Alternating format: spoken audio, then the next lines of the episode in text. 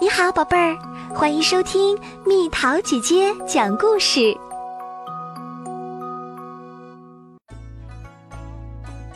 Hello，小朋友们，大家端午小长假过得怎么样啊？那明天呢，就是传统节日端午节了，你有没有做好吃粽子过节的准备啊？蜜桃姐姐想问问小朋友们。你们知不知道这个端午节是怎么来的呀？那我们就一起来听一个关于端午节的故事吧。古时候，在我们中国的土地上啊，有许多小国家，其中有一个楚国。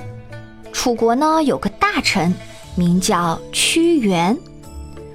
楚国旁边有个秦国，秦国有统一天下的野心。把楚国当做最大的敌人。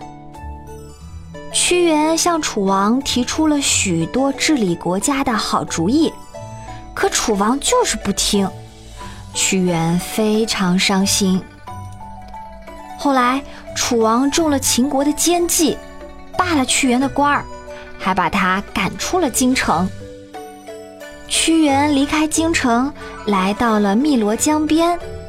他想到国家的前途，想到老百姓的苦难，心里难过极了。他一边走着，一边悲叹。这时，汨罗江边的一位老渔夫认出了屈原，就请他住在自己的茅棚里。屈原眼巴巴地等待着来自京城的消息，他多想再回到楚王身边。为国家尽力呀！屈原等啊盼啊，可楚王总也没召见他，逃难的百姓却越来越多了。一天，屈原问一个逃难的老头：“京城怎么样啦？”老头颤巍巍地说：“哎，秦国的兵已经打进了京城，我们……”我们已经亡国啦！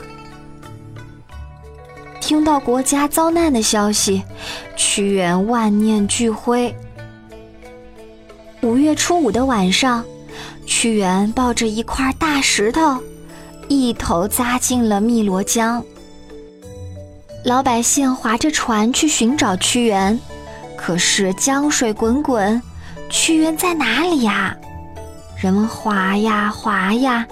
月亮落下去了，不见屈原的影子；太阳升起来了，还是不见屈原的影子。人们悲伤地喊着屈原的名字，用苇叶包成饭团扔进江里。鱼儿啊，要吃就来吃我们的粮食吧，不要去伤害屈原先生的身体呀！人们悲伤地喊着屈原的名字，把雄黄酒倒进了江中。毒虫啊，喝了这酒就乖乖的醉倒吧，不要去咬屈原先生的身体呀！大家找了几天几夜，也没有找到屈原，男女老少都悲伤的哭了。为了纪念屈原。人们把他投江的五月初五这一天定为了端午节。每年的这一天，人们都要吃用苇叶包成的粽子，还要喝雄黄酒。在南方的许多地方，人们还要赛龙舟。看，江上的龙舟一只比一只威风。端午节包粽子、赛龙舟的活动。都是对屈原的纪念。屈原爱国家、爱百姓，人们永远不会忘记他。好了，小朋友们，关于端午节的来历的故事，蜜桃姐姐就讲完了。一边过节的同时，你也可以向家人和小伙伴讲述这个故事哦。好了，宝贝儿，故事讲完喽。